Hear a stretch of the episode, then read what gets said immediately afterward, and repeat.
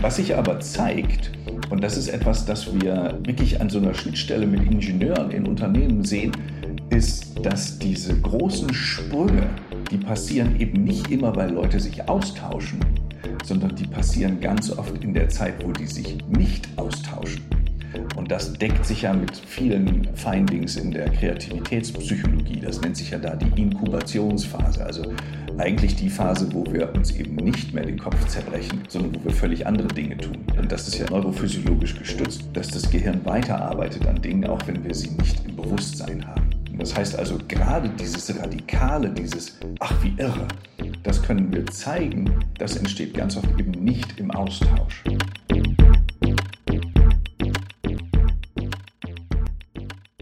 Danke für euer Interesse. Herzlich willkommen zu Sprint, dem Podcast für Menschen, die Neues neu denken. Mein Name ist Thomas Ramge und ich freue mich sehr auf unseren heutigen Gast, Dr. Karl Norton. Karl ist Wirtschaftspsychologe, der seit vielen Jahren zum Thema Neugier forscht, lehrt und schreibt und unter anderem Autor des Buchs Neugier, so schaffen Sie Lust auf Neues und Veränderung ist welche Rolle die Gier nach dem Neuen für die Innovation spielt, bei Einzelnen, in Organisationen und in Gesellschaften, darüber spreche ich heute mit ihm. Danke, Karl, dass du dir die Zeit nimmst. Vielen Dank für die Einladung, Thomas. Karl, fangen wir mal mit dem Begriff an. Was ist Neugier überhaupt? Hm, das ist eine gute Frage. Es gibt natürlich verschiedene Definitionen, je nachdem, in welchem Umfeld man ist. Es gibt eine Definition für, sagen wir, die Alltagsneugier. Es gibt historische Definitionen. Die, mit der ich mich am meisten auseinandersetze, ist eher die berufliche Definition. Und wir sagen, Neugier ist ein Konstrukt aus vier Facetten. Und die definieren das eigentlich. Das erste ist die Entdeckerfreude. Es gibt Menschen, die sind besonders stark angetrieben, weil sie etwas Neues entdecken wollen, weil sie Fragen stellen, weil sie auch Interesse haben, neue Menschen und neue Situationen kennenzulernen. Das ist aber nur eine Seite der Medaille. Diese Entdeckerfreude hat sozusagen eine Rückseite und das ist der Antrieb aus Wissensmangel. Das heißt, es gibt genauso Menschen, für die fängt die Suche nach dem Neuen an, wenn sie merken, ihnen fehlt das entscheidende Puzzlestück. Wenn sie eine Lösung nicht sofort parat haben. Und sie können zum Beispiel nicht schlafen, weil das die ganze Zeit sie beschäftigt. Und das ist die zweite Dimension.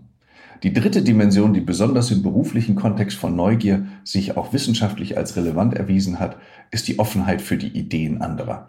Das heißt, die eigene Neugier ist evolutionär in uns verdrahtet.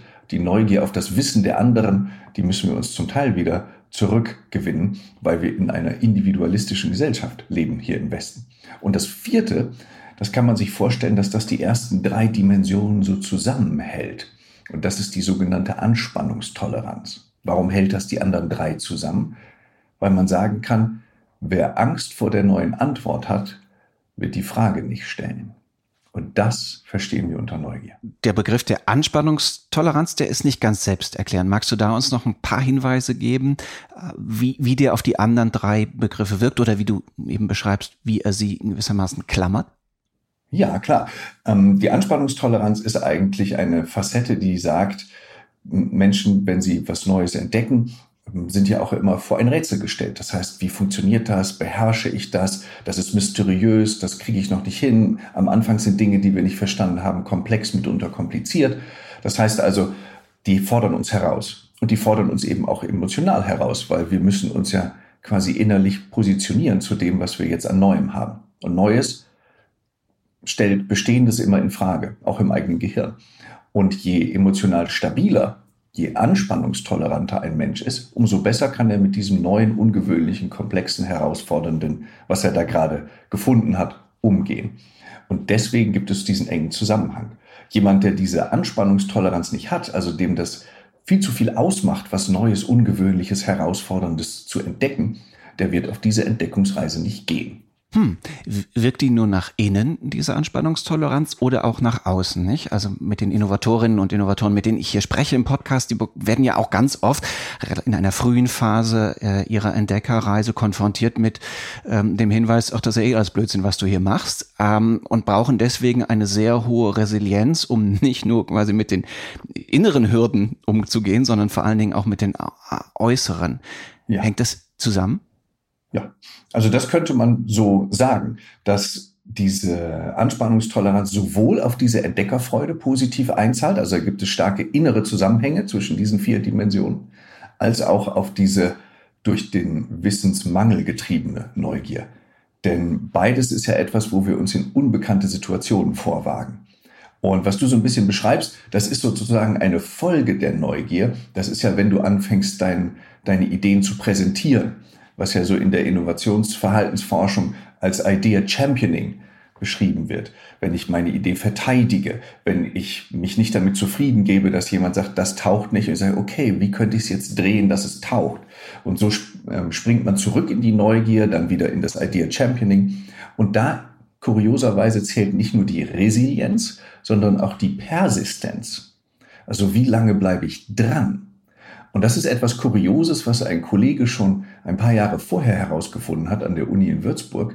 Neugier und Gewissenhaftigkeit gehören extrem nah zusammen. Weil wirklich neugierige Menschen, die sind nicht nur interessiert und fasziniert von allem Möglichen, sondern die wollen das auch durchdringen. Woran erkennen wir besonders neugierige Menschen? Wenn wir das beziehen auf dieses vierdimensionale Modell, was ich eben vorgestellt habe, dann wäre das etwas, wo man das im Verhalten ganz deutlich daran sieht, dass die Fragen stellen. Und die Kultur des Fragezeichens hat wirklich sowohl in jungen Unternehmen als auch in der Wissenschaft, also wenn wir so in der Lehre sind an den Hochschulen, echt irgendwie ein Problem. Das Fragezeichen hat ein schlechtes Image. Ähm, und es gibt natürlich nicht nur Unternehmen, auch die jungen Unternehmen, wo Fragen gar nicht so erwünscht ist, weil man so sich in Sicherheiten bewegt. Das heißt also, man erkennt den Neugierigen sofort daran, wie viele Fragen er stellt und wie wenig es ihm ausmacht, immer weiter zu fragen. Das triffst du sogar in der Wissenschaft an, wo man ja per Definition sagen würde, um Moment, die Aufgabe der Wissenschaft ist das Erkenntnisstreben, also sollte doch die Neugier in diesen vier Dimensionen ganz fest verbaut sein in wissenschaftlichen ja, das ist, das Kontext. Ist, äh, das, ja, das ist ein, ähm, sagen wir mal, ein, ein inhärenter Widerspruch in der Art und Weise, wie wir so im westlichen Hemisphären Wissenschaft betreiben. Denn da darfst du erst dann fragen, wenn du was weißt. Und tatsächlich habe ich ja lange an der Uni in Köln gelehrt ähm, und lehre jetzt noch an der FOM in Frankfurt.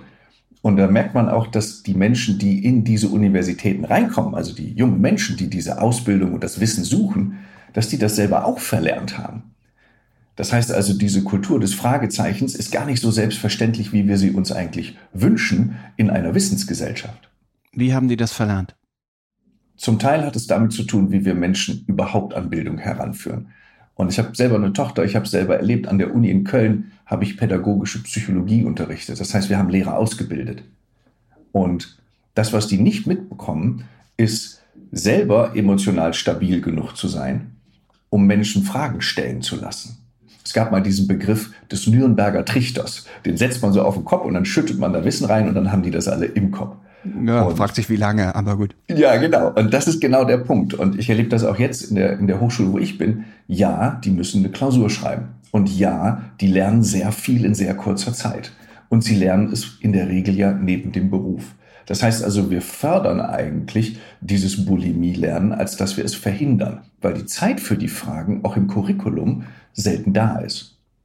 Und das Dilemma nimmt so ein bisschen seinen Anfang, wenn wir die Kids wirklich so in die ersten Schuljahre bringen.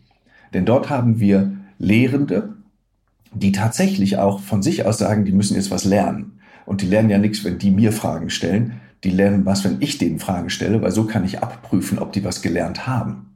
Und es gibt einen sehr kuriosen Versuch aus den 90ern. Da hat man Chemielehrer sozusagen geframed. Team A wurde gesagt, okay, du musst mit den äh, jungen Menschen in deinem Unterricht dieses Chemieexperiment machen. Ja, und ihr müsst sozusagen die Anforderungen erfüllen.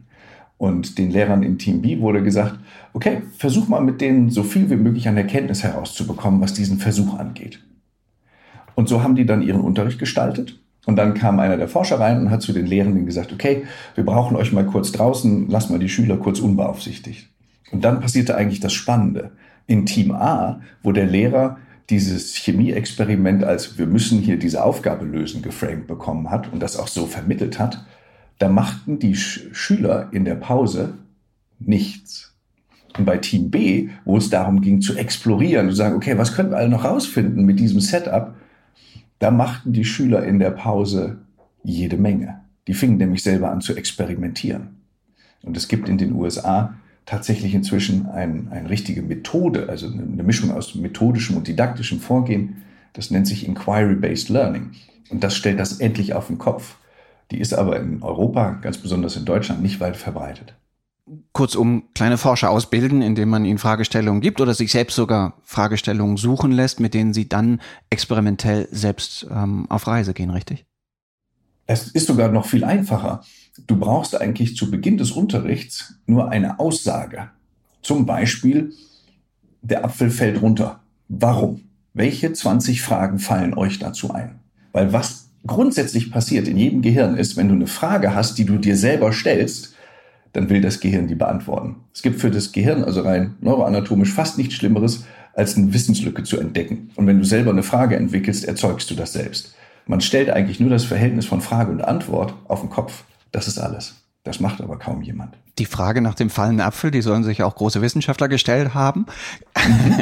Gibt es ähm, wissenschaftliche Evidenz, dass Wissenschaftlerinnen und Wissenschaftler besonders neugierig sind? Rollen wir es mal auf an so, einem, an so einem ganz kurzen Beispiel eines wissenschaftlichen Prozesses. Du hast ja irgendwie sowas wie eine Research Question, also so eine ganz grundlegende Frage, so ein bisschen so dieser Isaac Newton dieses Prinzip, ne, Menschen sehen den Apfel fallen und bleiben stumm, nur der Newton fragte sich, warum. Ähm, das ist also so das Erste. Du, du merkst, so, irgendwie ist das ja interessant. Was ist denn wohl der Zusammenhang? Wie kann das sein? Dann gehst du ja als nächstes immer auf die Suche. Was haben die Kollegen rausgefunden? Wo gibt es Erkenntnis? Wie könnte man sammeln? Und dann fängst du an, deine eigenen Hypothesen zu bilden. Und das ist pure wissensmangelgetriebene Neugier. Und das wissen sicherlich sehr, sehr viele, die im wissenschaftlichen Kontext arbeiten und vielleicht auch veröffentlichen.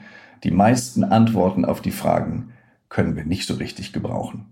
Wir haben ja auch äh, diesen Publication Bias nicht umsonst, dass wir eigentlich nur die positiven Ergebnisse veröffentlichen oder veröffentlicht bekommen.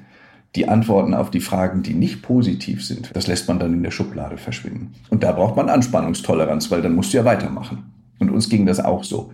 Äh, man trifft ja nicht immer sofort den Trüffel, man stößt auf eine Menge Steine. Und dann arbeitet man heutzutage natürlich immer mit Kollegen, auch im wissenschaftlichen Kontext. Und zum Teil teilt man sich ja die Papers, die man schreibt, zum Teil diskutiert man die. Wenn man letzteres macht, dann braucht man eben auch die Offenheit für die Ideen anderer, gerade wenn das äh, um das Finden von Hypothesen geht. Und so zeigt sich, dass diese berufliche Neugier auch ein Kernantrieb ist für Wissenschaftler, ohne den die gar nicht ins Handeln kommen. Apropos Handeln. Wir haben ja gerade in Deutschland oder auch in Europa hin und wieder das Problem, dass wissenschaftliche Erkenntnis, die eigentlich eine hervorragende Grundlage für Innovation sein könnte, dann nicht den Schritt macht von der Erkenntnis, von der neuen Erkenntnis hin zu einer neuen Entwicklung, zu einer wirkungsanwendungsorientierten Forschung, sondern stehen bleibt bei dem Paper, was viel, viel zitiert wird. Etwas allgemeiner gefragt. Ähm, die Neugier als solche, ist die per se erstmal im Wesentlichen auf das Erkenntnisstreben ausgerichtet oder fördert das? Und was braucht es, dass aus der Neugier dann auch tatsächlich der Wunsch erwächst, dass man ähm, ins Handeln kommt und mhm. zu dem Drang dann etwas Neues zu schaffen. Also ähm, quasi die Neugier dann in Kreativität, die Fähigkeit, Neues zu entwickeln, zu schöpfen, tatsächlich wandelt. Genau, das ist eine sehr gute Frage. Denn tatsächlich haben wir uns dieser auch gewidmet. Und die Antwort darauf ist sozusagen als Headline ist, Neugier erklärt nur sechs Prozent der Unterschiede zwischen Menschen im Innovationsverhalten. Hm. Das heißt, Neugier ist sehr schwach darin, diesen Sprung von der Idee zum Umsetzen einer Idee vorherzusagen. Und deswegen haben wir uns auch 2019, ne 2018 schon, diese Frage gestellt, was erklärt das denn dann bitte besser? Und da sind wir beim psychologischen Kapital gelandet. Das hat in einem gewissen Maße Überschneidungen mit der Neugier. Das psychologische Kapital besteht zufällig jetzt auch aus vier Dimensionen. Das erste ist die Zuversicht, das ist die Überzeugung eines Menschen, dass es immer viele Wege zum Ziel gibt und dass er die auch finden wird. Das zweite ist die Selbstwirksamkeit. Das ist die Überzeugung, dass man die Fähigkeiten hat, um diese neuen Wege zu gehen. Das dritte ist die Widerstandskraft. Das ist die Fähigkeit, sich kurz zu erholen, wenn mal ein Weg ein Holzweg war sozusagen. Und das vierte ist der sogenannte rationale oder realistische Optimismus. Das ist nicht so eine rosarote Brille, sondern das ist die Art und Weise, wie wir uns unsere Erfolge und Misserfolge auf diesen neuen Wegen erklären. Ganz platt gesagt, lag es an mir oder war es Zufall? Und diese vier Dimensionen, die sehr eng zusammenhängen, mit denen der Neugier, also die haben eine statistische Korrelation, die erklären aber 76 Prozent der Unterschiede zwischen Menschen, warum der eine die Idee zum Leben bringt und der andere bei der Idee bleibt. Wie kommt ihr zu diesen Zahlen? Ist das umfragebasiert oder beobachtungsbasiert? Genau, das, das ist da, in dem Fall ist es umfragebasiert. Das heißt, wir arbeiten ja ganz viel in der Psychologie mit äh, Tests, das heißt Self-Assessments, die natürlich psychometrische Gütekriterien haben, das heißt, die sind immer reliabel, valide und so weiter. Und dann vergleichen wir die. Also wir haben dann ja immer eine ähm, unabhängige Variable und eine abhängige. Das heißt also, wir versuchen etwas zu finden, was da ist und wir gucken, wie beeinflusst das etwas, was uns interessiert. Zum Beispiel Neugier und Innovationsverhalten. Und dann stellen wir die gegenüber und sagen, wie hängen die zusammen? Gibt es da vielleicht auch eine Wirkrichtung? Weil eine Korrelation ist ja nur eine gegenseitige Beeinflussung. Und eine Regression wäre dann eine Richtung. Das heißt, die Neugierigen, die sind auch diejenigen, die ähm, Innovationsverhalten vorantreiben. Und das, wenn du die Neugier erhöhst, dann hast du auch eine Wirkrichtung. Ähm, und wir haben das dann gemacht mit Neugier und mit diesem psychologischen Kapital, ein relativ frisches Konstrukt, auch aus dem beruflichen, unternehmerischen Kontext und haben die gegenübergestellt. Und dann ist der Rest ist dann wirklich Befragung und Statistik. Dann säubert man die Daten, so wie sich das gehört, und guckt sich an, gibt es Störvariablen wie Alter und sowas. Und dann kommt man zu solchen Ergebnissen. Woher stammt der Begriff des psychologischen Kapitals? Er ist ja erstmal sehr hm, ins Allgemeine weisend. Ne? Man würde denken, aha, ja, das ist das all das, was wir so irgendwie im, im Kopf haben oder in, im erlernten Wissen haben, was uns dann hilft, irgendetwas zu tun. Ähm, tatsächlich ist umgekehrt. Also das psychologische Kapital ist ein Begriff, der sich ergeben hat aus seinen Vorläufern. Ähm, nämlich zuerst mal gab es ja so wie die, sowas wie diesen Begriff des Humankapitals in der Wirtschaftsforschung. Und der hatte natürlich zu Recht irgendwie ein Geschmäckle. Das klang nicht schön. Also diese Mischung aus Mensch und und Kapital, das hat den Leuten nicht so gut gefallen. Dann gab es Sozialkapital. Das war die Vernetztheit eines Menschen im Unternehmen. Also wie gut hat er ein Umfeld, das er nutzen kann und dem er auch selber einen Beitrag leisten kann. Und aus diesem Gedanken des, dieser Kapital plus menschlicher Facette ergab sich diese, hm, sagen wir mal, diese, dieser Begriff des psychologischen Kapital. Und der Fred Luthans, der einer so der Begründer dieses Begriffes ist, hat mit seinen Kollegen geguckt, weil die, die vier, die ich eben genannt habe, Zuversicht, Selbstwirksamkeit, Widerstandskraft, realistischer Optimismus, die gab es ja vorher auch schon.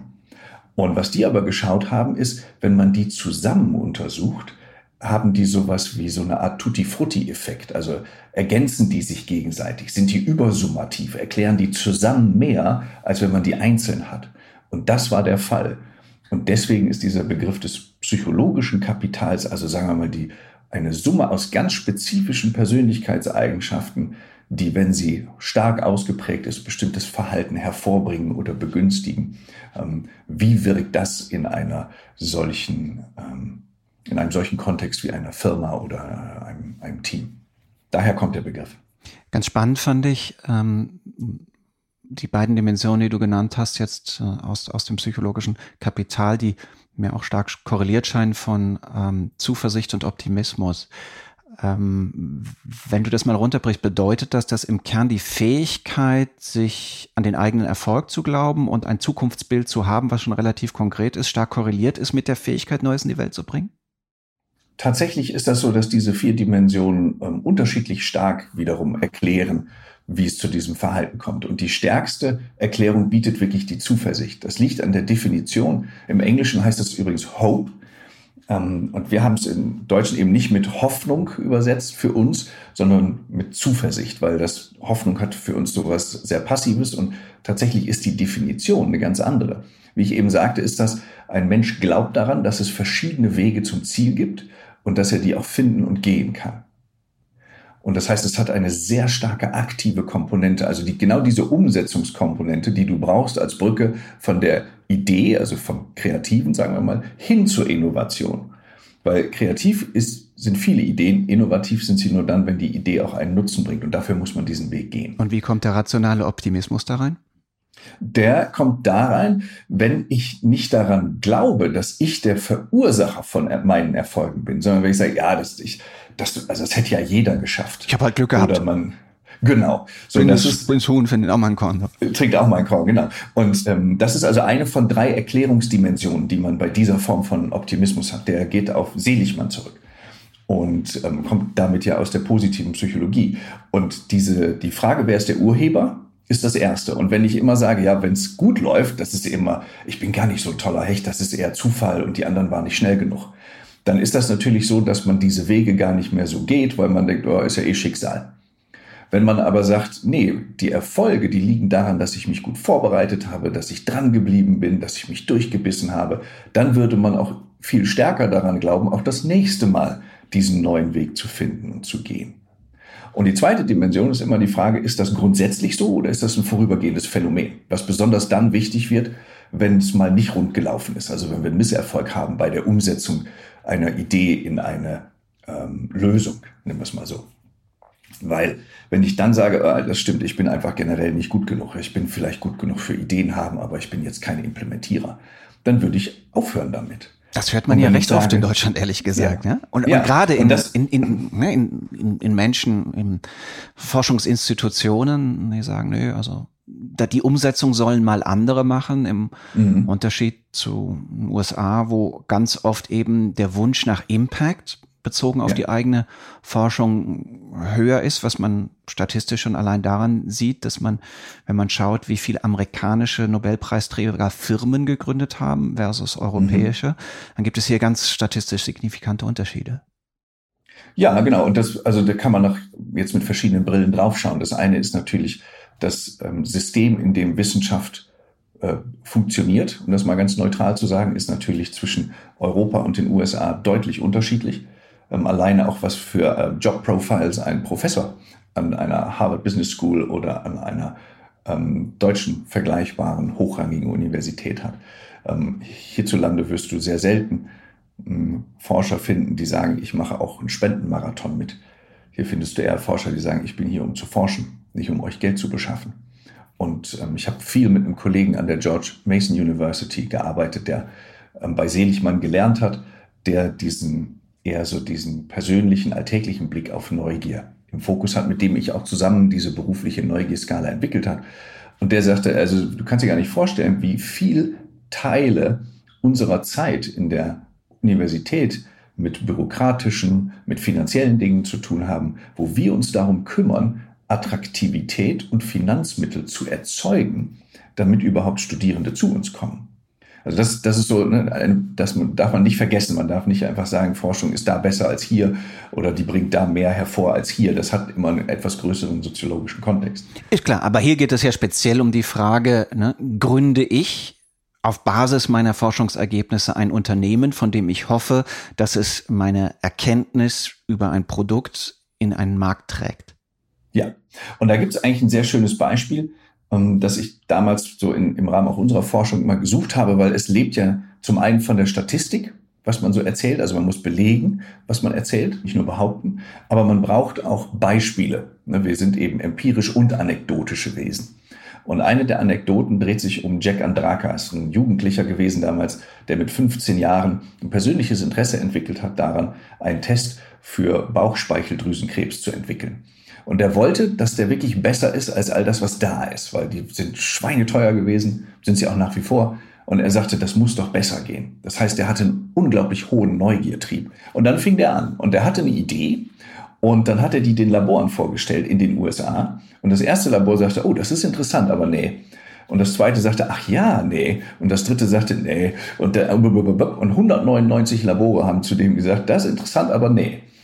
Und dann kam Labor 200. Aber bis dahin ist der 199 Mal hingefallen. Das heißt, du musst dich wirklich davon erholen, dass jemand diese Begeisterung, die du hast, diesen Neugiertrieb, den du hast, dass der den nicht teilt. Und dann kam der zu Labor 200.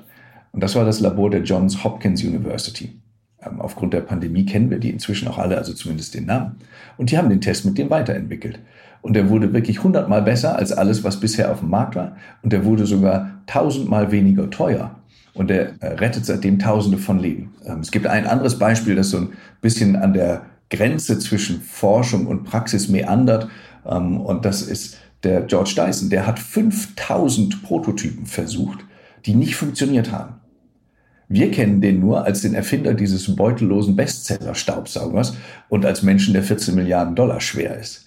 Aber der hat eine Reihenfolge an Flops produziert, die ist schwindelerregend.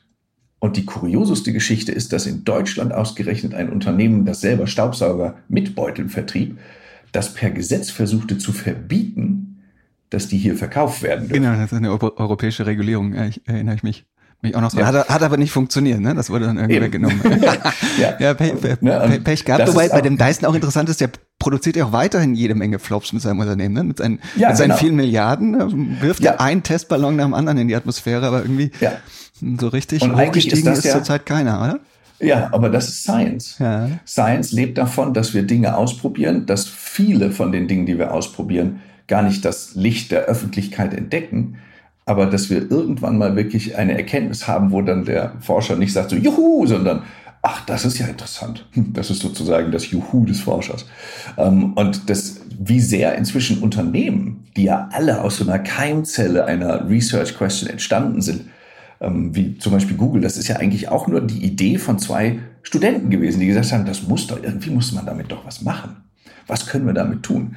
Und da gibt es ja diese schöne Website Killed by Google und da siehst du, in äh, furchterregender Regelmäßigkeit werden dort Projekte verewigt. Das ist so eine Art Gedanken- oder Science-Friedhof von Google, wo die gesagt haben, das haben wir mal ausprobiert, das hat nicht funktioniert. Und das ist so schön, weil das der Karl Popper sagte das ja, ich habe das Einleiten ja schon erwähnt, dieses Wir irren uns empor. Das ist tatsächlich das, wofür man diese vier Dimensionen der Neugier braucht. Weil es hat nicht nur damit zu tun, dass man sagt, ach, das ist ja interessant, sondern es hat mit all dem zu tun, was danach kommt. Wenn du in die Geschichte der großen Innovatorinnen und Innovatoren äh, schaust, ähm, tatsächlich anekdotisch, also auf die Personen mhm. mhm. stark bezogen und dann jetzt dein Forschungswissen damit abgleichst. Gibt es sowas wie ein Psychogramm der dann im Nachhinein erfolgreichen Innovatorinnen und Innovatoren? Hm, könnte man fast sagen. Also natürlich, wir unterscheiden uns ja in unseren Persönlichkeitseigenschaften und in deren Ausprägung. Sonst gäbe es ja differenzielle Psychologie auch nicht. Aber es gibt, sagen wir mal, Auffälligkeiten. Und diese Auffälligkeiten sind dann nicht nur anekdotisch, die sind sogar auch empirisch belegbar. Und dafür muss man eines wissen. Es gibt ja, so sagen wir mal, ein oder zwei wirklich umfassende Persönlichkeitsmodelle in der Psychologie, die so, sagen wir mal, so, so eine Art Operating System für den Menschen darstellen könnten. Und, und das bekannteste ist vielleicht das Ocean-Modell. Ne, Ocean ist eine Abkürzung oder ein Akronym für äh, fünf Dimensionen, die jeder Mensch in sich trägt. Das ist die Offenheit, das ist das O, die Gewissenhaftigkeit, das ist das C, weil es auf Englisch heißt es Conscientiousness. Das E steht für Extraversion, erklärt sich selbst. Ähm, das A für Agreeableness, das ist so Verträglichkeit. Das heißt, wie wichtig ist es mir, dazu zu gehören, Teil eines Teams zu sein, Harmonie äh, zu erleben. Und das N steht für, im Original für Neurotizismus. Das würde man heute emotionale Stabilität nennen. Und diese fünf, die tragen wir alle in uns in unterschiedlichen Ausprägungen. Und wenn man sich jetzt diese Offenheit, also das O anschaut, dann ist das die Offenheit für neue Erfahrungen, auch für neue Ideen.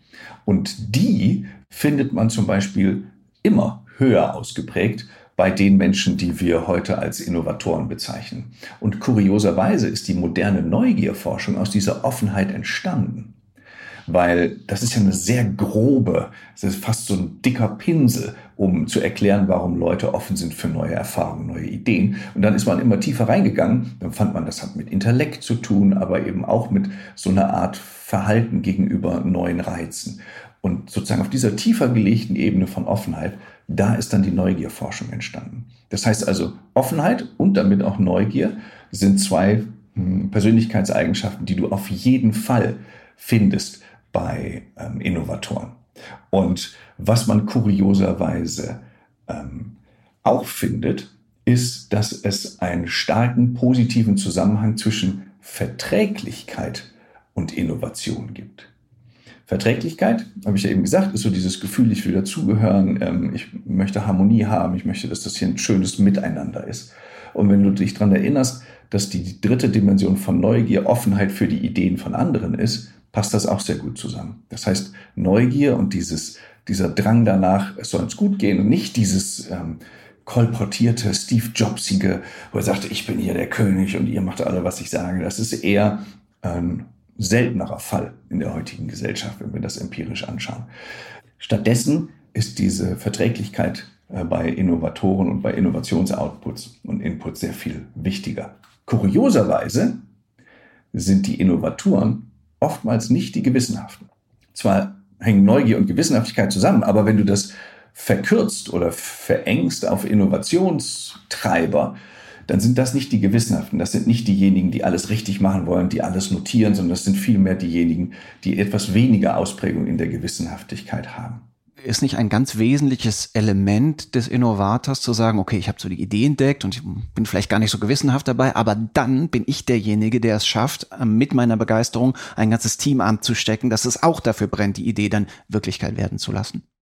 Ähm, das kann man auch wieder auf zwei Ebenen äh, beantworten. Auf der Ebene der Forschung, also wo es um dieses Ocean-Modell, dieses Big Five-Modell geht, findet sich das nicht. Also Extraversion ist keine Voraussetzung für ähm, Innovatorenpersönlichkeit, aber sie kommt oftmals mit ins, mh, hm, sagen wir mal, mit ins Boot, weil wir durchaus Menschen haben, die darauf angewiesen sind, mit anderen zu kooperieren. Und dafür muss ich sie erst einmal inspirieren.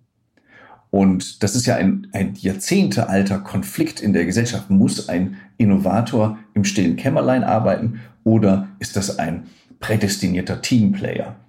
Und es gibt in der heutigen Gesellschaft sehr viele Menschen, die in Lager Teamplayer argumentieren. Und früher hat man sehr viel stärker, also in, bis hin in die 60er, 70er Jahre, hat man sehr viel stärker im Lager, ähm, wie soll man sagen, Einzelkämpfer argumentiert. Und heute müssen wir es etwas differenzierter sehen, weil es eben an den Persönlichkeitseigenschaften hängt. Und diejenigen, die andere begeistern, bleiben uns einfach mehr in Erinnerung, weil sie natürlich auch mehr Sichtbarkeit haben. Das heißt, es ist keine notwendige Voraussetzung, Begeisterung zu erzeugen für Innovation, aber wir nehmen sie natürlich öfter wahr. Das stimmt aber nicht, wenn wir jetzt uns die historischen großen Figuren angucken und so, dann ist das Erdeutungsmuster ja heute oft nach wie vor folgend irgendwie so der Great Man Theory. Irgendwie eine Person, in der Regel ein Mann, hat irgendwie diese brillante Idee geschafft und dann äh, tatsächlich auch aufgrund seiner Genialität und seines, seiner Energie und seiner Cleverness irgendwie in die Welt gebracht. Aber es ist ja völlig offenkundig, dass radikale Innovation heute im Wesentlichen Mannschaftssport ist. Mhm. Und insofern ähm, bei allen Fragezeichen, die man sowieso auch historisch hinter die Great Man Theory in, genau. in, in, der historischen Forschung allgemein, aber auch quasi in der äh, Wissenschaftsgeschichte, ähm, diese Fragezeichen, die man dahinter stecken müsse, zumindestens auf die Zukunft weisend, vielleicht sowieso komplett überholt sind als Deutungsmuster, oder? Hm, ich weiß es nicht. Ich wäre da ein bisschen vorsichtiger, weil wir äh, unterliegen da natürlich auch so einer Art Sichtbarkeitsfalle. Und der, es gibt einen von diesen Science Comedians. Ähm, Amerikaner? Deutscher? Nee, Deutscher. Hm, Vince Ebert? Äh, ja, genau. Der den, hatten wir schon im den hatten wir schon im Podcast. So, hör, hör ja. eine alte Folge mit ihm an. zu, zu Recht. Äh, und der hat es mal, ich habe den mal getroffen bei einer Veranstaltung, wo wir beide ähm, auf der Bühne standen und der brachte das so schön auf den Punkt. Er sagte, natürlich kennen wir die, die Stories und die Persönlichkeiten von den großen Erfindern, die es geschafft haben, weil die, die Zweiter, Dritter, Vierter oder Fünfter waren, die genauso geniale Ideen haben, die aber das Rennen verloren haben, die kennen wir nicht. Das heißt also, wir unterliegen da so ein bisschen einer, einer Sehschwäche, um das mal zu sagen, einer intellektuellen, weil wir uns die rauskramen, die bewusst präsent sind. Und deswegen wäre ich da ein bisschen vorsichtig, ähm, in welches Lager ich mich schlagen würde. Ob ich sagen würde, das ist Great Man und das ist überholt, oder ob ich sagen würde, nee, nee, die gibt's auch, nur viele Innovationen werden gar nicht so sichtbar, dass sie es in die Nachrichten schaffen oder bis auf äh, in unseren Newsfeed. Da wäre ich ein bisschen vorsichtiger. Was sich aber zeigt, und das ist etwas, das wir wirklich an so einer Schnittstelle mit Ingenieuren in Unternehmen sehen, ist, dass diese großen Sprünge, die passieren eben nicht immer, weil Leute sich austauschen, sondern die passieren ganz oft in der Zeit, wo die sich nicht austauschen. Und das deckt sich ja mit vielen äh, Findings in der Kreativitätspsychologie. Das nennt sich ja da die Inkubationsphase. Also eigentlich die Phase, wo wir uns eben nicht mehr den Kopf zerbrechen über die Innovation, sondern wo wir völlig andere Dinge tun. Weil, und das ist ja inzwischen auch sehr bekannt und auch neurophysiologisch gestützt, dass das Gehirn weiterarbeitet an Dingen, auch wenn wir sie nicht im Bewusstsein haben. Und das heißt also, gerade dieses Radikale, dieses, da bin ich ja, das, das, ach wie irre, das können wir zeigen, das entsteht ganz oft eben nicht im Austausch. Wobei auf der anderen Seite muss man dir recht geben, dass Unternehmen wie ähm, Apple, also die sagen wir zumindest die Filmsektion von Apple, die arbeiten ganz gezielt mit einer kollaborativen Neugier. Und die nutzen dann Tools, die kennt man auch schon ewig, dieses Ja und Tool, also wo man aufeinander aufbaut. Und die geben dem schicken neuen Label, dann nennen die das Plussing. Ähm, und da darf dann keiner die Idee des, des Vorhergehenden nivellieren, sondern er muss sie immer nehmen und darauf aufbauen. Und so entstehen natürlich neue Gedankengebäude. Das funktioniert besser im Team als mit sich selbst.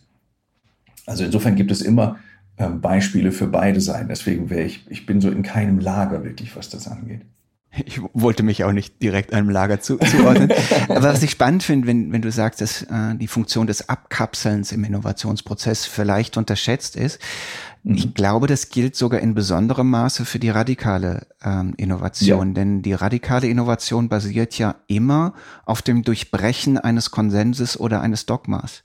Die sagt ja gerade, ich mache das jetzt ganz anders, als das bisher gemacht wurde. Und wenn du dich gewissermaßen zu stark an dem orientierst, was es bereits gibt, dann hast du natürlich Schwierigkeiten, ähm, quasi im Strom das komplett andere zu finden und daran zu glauben, dass du mit einem komplett anderen Ansatz Erfolg haben wirst, oder? Passt das ja. zu dem, was du und gerade gesagt hast? Absolut. Also zumal wir, also in dem, damals in dem Neugierbuch habe ich auch ein bisschen was über Little C und Big C Creativity gesprochen, was so sozusagen die, die Kreativitätsvorstufen für ähm, inkrementelle und radikale Innovation sind. Und da spielen zwei Dinge eine Rolle. Die eine Rolle, die, oder das eine Ding, was eine Rolle spielt, ist die äh, Sozialpsychologie. Wenn wir mit anderen interagieren, haben wir die auch immer in unserem Kopf. Und das heißt also, wir sind nicht bei uns, sondern wir sind auch zu einem gewissen Teil bei den anderen. Das ist ja die Definition von Sozialpsychologie. Ähm, das heißt also, wann immer ich mit Menschen arbeite, arbeite ich auch mit deren mentalen Modellen. Und wenn ich mit mir alleine beschäftigt bin, dann habe ich die mentalen Modelle, die ich selber habe. Ganz kurz erklärt, mentales Modell ist so eine Art intellektuelles Gerüst, mit dem wir uns die Welt erklären. Schwerkraft zum Beispiel ist ein mentales Modell. Damit können wir uns erklären, dass alles eben runterfällt und nichts hoch. So, und jetzt gibt es zwei sehr spannende Experimente. Also richtig für Science Nerds sozusagen. Und das eine wurde an der Universität in Maastricht gemacht. Da hat man Leute in eine, eine Virtual Reality Brille aufgesetzt und die konnten sich im Raum orientieren, also äh, die konnten rumgehen mit der. Und aber die sahen jetzt einen Raum, in dem die Schwerkraft aufgehoben war. Das heißt, Dinge, die du hast fallen lassen, fielen nicht runter, sondern hoch. Wenn du etwas vom Tisch gesch äh, geschmissen hast, blieb das einfach auf der Höhe. Das heißt also, bestimmte Gesetzmäßigkeiten oder eben mentale Modelle waren aufgehoben. Und dann hat man den Leuten die Brille abgenommen und die hatten mehr und ungewöhnlichere Ideen als diejenigen, die das nicht erlebt haben. Das heißt also, dieses Loslassen von Grundüberzeugungen kann man erzeugen. Und das zweite Experiment ist äh, noch viel alltagstauglicher. Das ist von Jonathan Schooler aufgegriffen worden. Der ist äh, ein Kreativitätspsychologe an der UCLA. Und der hat mit seinem Team eine riesige Stahlpyramide auf den Kopf gestellt, also auf die Spitze, und die durchbohrte einen 100-Dollar-Schein. Also der hat den ganz leicht durch, ähm, aufgespießt. Und das war ein physisches Experiment, das war ein Riesending. Die war fast 2,30 Meter hoch, diese Pyramide. Mhm. Und das haben die ähm, an einem Pier gemacht in Santa Monica in Kalifornien. Und dann haben die Leute gefragt, die vorbeigingen, wie kriegst du diesen 100-Dollar-Schein komplett unter der Pyramide weg, ohne dass die Pyramide umkippt? Ist ja klar, wenn die balanciert, ist die sehr anfällig für Erschütterungen und alles Mögliche. Und es gab nur eine Lösung. Das ist ein ganz klassisches Experiment aus der Kreativitätspsychologie. Es gibt auch nur eine Lösung. Ich weiß nicht, ob wir die jetzt hier verraten sollen oder ob du die äh, später in, in einem anderen Podcast auflösen willst. Nee, sag schon, jetzt sind wir neugierig. So, wir, wir sind zu so, neugierig, genau. dass wir, die, die, die Anspannungstoleranz haben wir nicht, dass wir das jetzt nicht So, vor allen Dingen, so erklärst äh, falls jemand sich jemals gefragt hat, was ist eine Wissenslücke, das. ja, ich habe so viel Kontext geschaffen, dass jetzt jeder Zuhörende wahrscheinlich sagt, äh, ja, und was jetzt die Lösung? Und die Lösung ist, es geht nur mit Verbrennen. Ah, okay. Ja. So, das also, das ist zum Beispiel das erste Kuriose. Also, das, da kommt keiner drauf, weil Geld und Verbrennen gehört halt in, kaum in ein mentales Modell. Ausnahmsweise vielleicht in Berlin in so einem gläsernen Palast. Und was aber viel wichtiger ist, ist, wie die rausgefunden haben, wie Leute auf die Idee kamen. Weil die haben Folgendes gemacht. Die haben denen das präsentiert, war wirklich ein Dilemma. Und die Leute kamen nicht auf die Lösung. Dann teilen wir die Welt immer in A und B. Und A kriegte jetzt in dieser Inkubationsphase, wo du loslassen sollst, kriegten die wirklich eine schwere Aufgabe. Die sollten also was mit Lego bauen, was statisch ein bisschen schwierig war umzusetzen von der Zeichnung. Und Gruppe B kriegte, was wir heute eine sehr triviale Aufgabe nennen würden, sortiert mal die Lego-Steine nach Farben. Haben die drei Minuten gemacht und dann wurden die nochmal gefragt. Und Team B, das also eine ganz leichte äh, kognitive Aufgabe hatte, die sind statistisch häufiger auf diese ungewöhnliche Lösung mit Verbrennen gekommen als Team A, die sich abgelenkt haben mit einer anstrengenden kognitiven Aufgabe. Hm.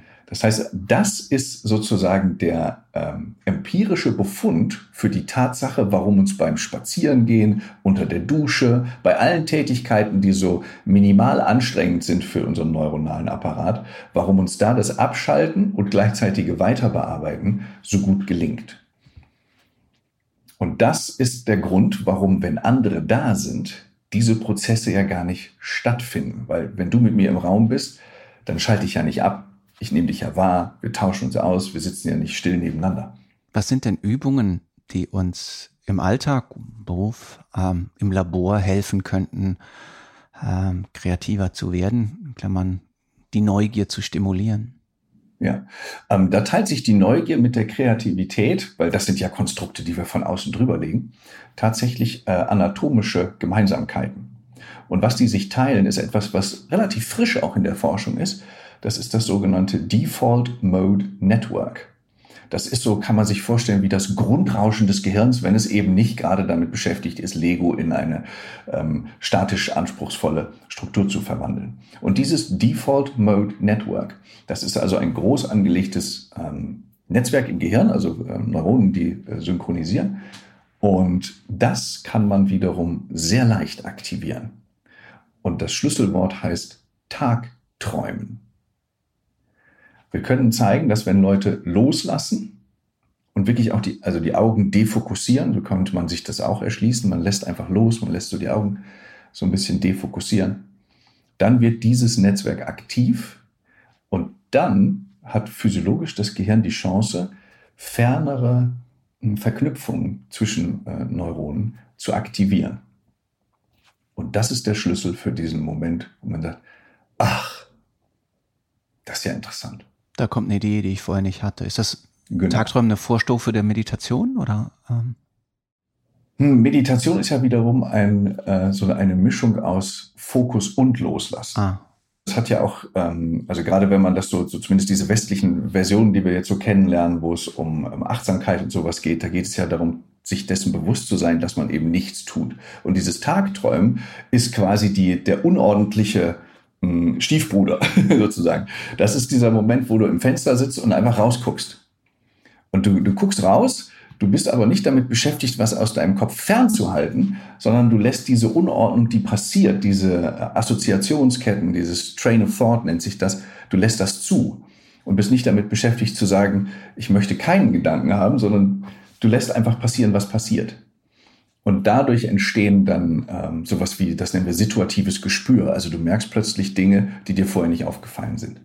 Aber dafür muss man dieses Loslassen machen. Und das wiederum ist egal, ob im Unternehmen oder im Labor oder äh, im äh, wissenschaftlichen Gespräch sehr selten der Fall, weil wir sind gepolt darauf zu fokussieren. Defokussieren ist fast unartig, aber es ist die Phase, wo das Gehirn das machen kann, was wir an der Neugier so schätzen. Kennt man ja noch auch von, wird ja oft, oft korreliert mit Sport, also so Joggen, Gedanken laufen lassen. Genau. So höre ich auch ne, von Gründern und ja. Gründern, mit denen ich oft spreche, die dann sagen, also ja. die Idee ist fast klischeeartig eben weniger in der Badewanne oder in der Dusche gekommen, sondern ja. beim Fahrradfahren oder beim ja genau oder, auf, oder beim wo, ja, wo du wo, wo der Körper Promotion. gewissermaßen der Körper auch eine Rolle spielt in der genau. Fähigkeit des Defokussierens, richtig? Ja, es ist also teilautomatisiert. Ich habe, als ich meine Promotion geschrieben habe, hm, habe ich so am Rand von Köln gelebt und ich bin jeden Tag, um so dem, dem Mittagstief so ein bisschen auch äh, zu entkommen, bin ich geradelt. Nun ist Köln ziemlich flach, da muss man jetzt nicht so ein extremes Monster sein auf dem Fahrrad, ähm, aber ich hatte immer die gleiche Strecke. Das heißt also, es war wirklich ein Teilautomatismus. Ne? Du hast, bist also da lang geradelt, du wusstest genau, da kommt das und da kommt das und bist du zurückgekommen. Und viele, ich habe damals an der Kante zwischen Sprachpsychologie und Sprachphilosophie und Theaterwissenschaft promoviert. Also ich musste gleich drei mentale Modelle verschmelzen. Und viele Ideen oder Momente, wo ich dann plötzlich dachte, jetzt sehe ich wieder den Wald und die Bäume. Die kamen wirklich während dieses Fahrradfahrens, ohne dass ich das wusste. Also ich habe damals zwar schon ähm, Kreativitätspsychologie selber gelernt an der Uni in Köln, aber es war jetzt mir nie so bewusst. Und heutzutage weiß man das sehr viel genauer, dass genau diese Tätigkeiten, die nennen wir es mal im Alltagsdeutsch milde anstrengend für den Geist sind, dass die gerade diese Ressourcen freischaufeln für diese Gedankensprünge. Du beschäftigst dich seit vielen Jahren mit dem Thema Neugier. Du schreibst jetzt auch eine neue Fassung eines Buchs, was äh, knapp zehn Jahre alt ist, wieder über Neugier. Bringst mhm. da die äh, gesamten neuen wissenschaftlichen Erkenntnisse ein, wo sich verdammt viel getan hat äh, mhm. im, im, in den letzten acht, zehn Jahren. Mhm. Ähm, wird dir auch manchmal langweilig mit dem Thema Neugier? das ist interessant.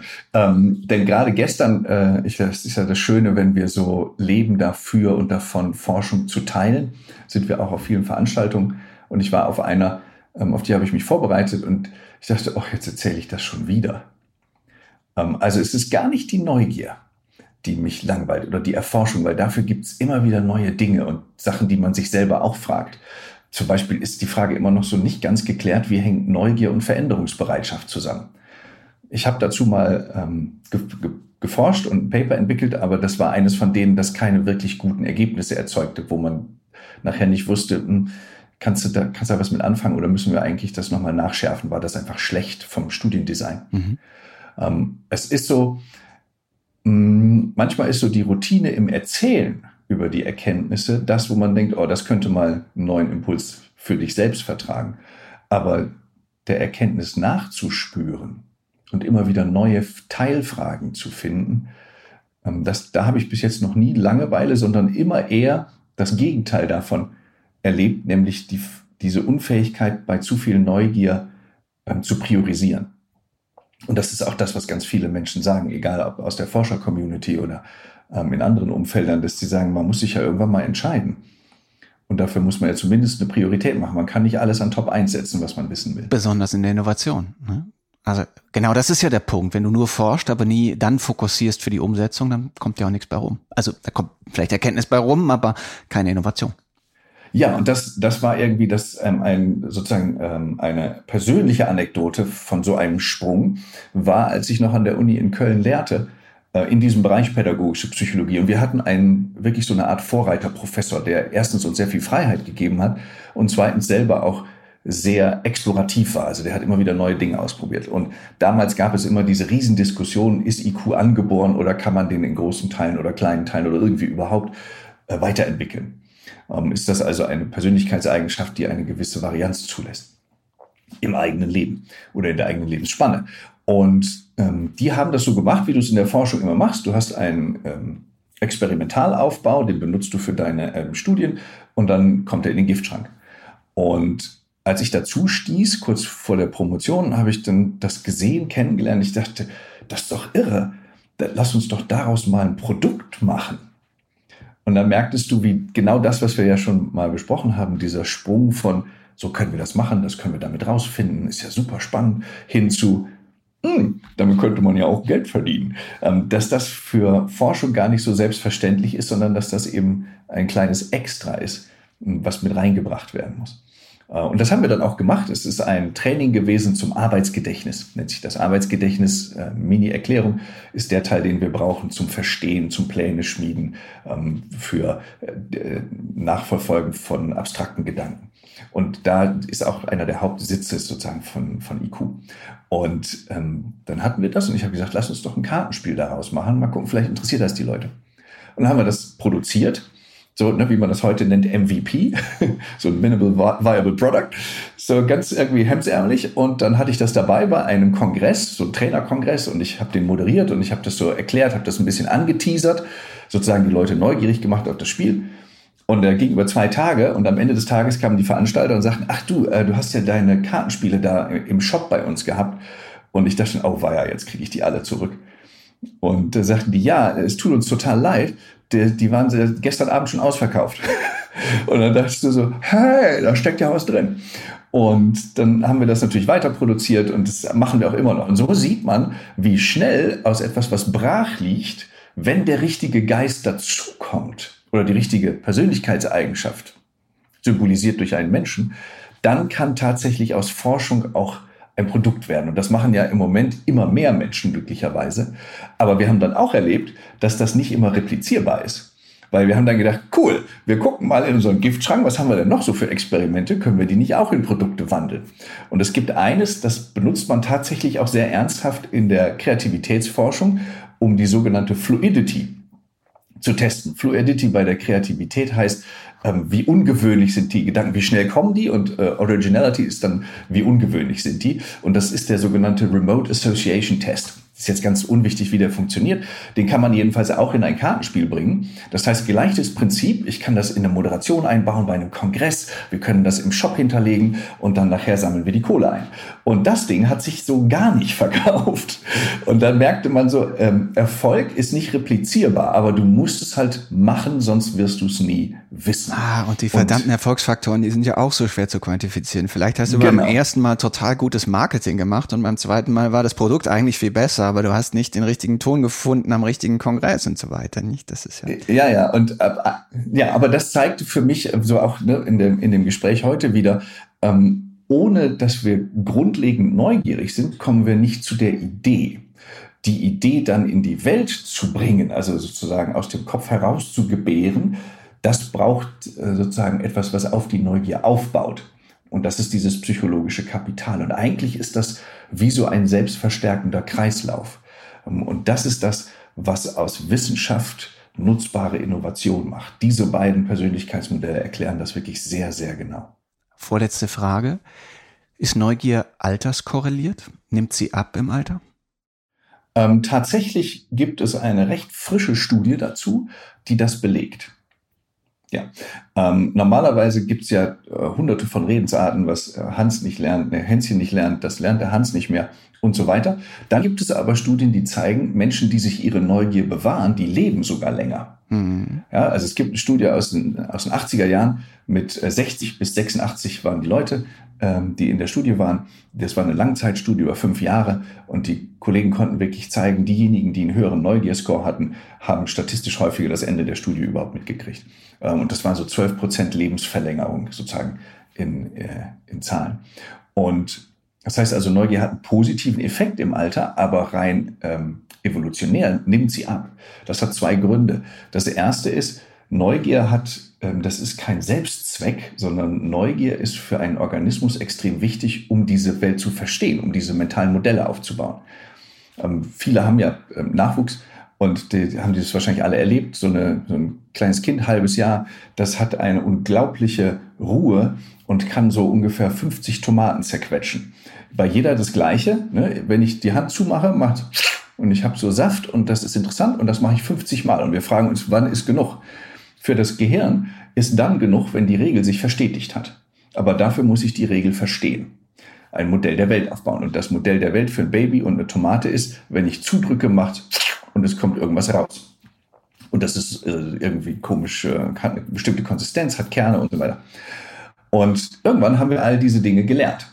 Das heißt, wir brauchen dieses Explorationsverhalten nicht mehr so dringend, um die Welt zu verstehen. Das heißt, es wäre evolutionär total sinnvoll, wenn das Gehirn dann Prozesse runterfährt, die mit diesem Entdeckungsverhalten zu tun hat, damit es weiter seinem Hauptzweck dienen kann, uns am Leben zu halten. Also evolutionär ist das überhaupt kein Problem für eine Spezies, dass die Neugier nachlässt, solange nicht die Welt sich radikal verändert. Und da kommt das Zweite. Wir leben aber jetzt in einer Welt, die sich radikal verändert. Also sowohl technologisch als auch gesellschaftlich, wie wir ja jetzt gerade an den ganzen Unruhen und an dem hochkochenden politischen Klima ähm, erleben. Und da braucht es Neugier. Jetzt steht also Evolution gegen Soziologie. Und die Frage ist, wie können wir das Rennen für die Soziologie entscheiden? Und? Wie ist die Antwort?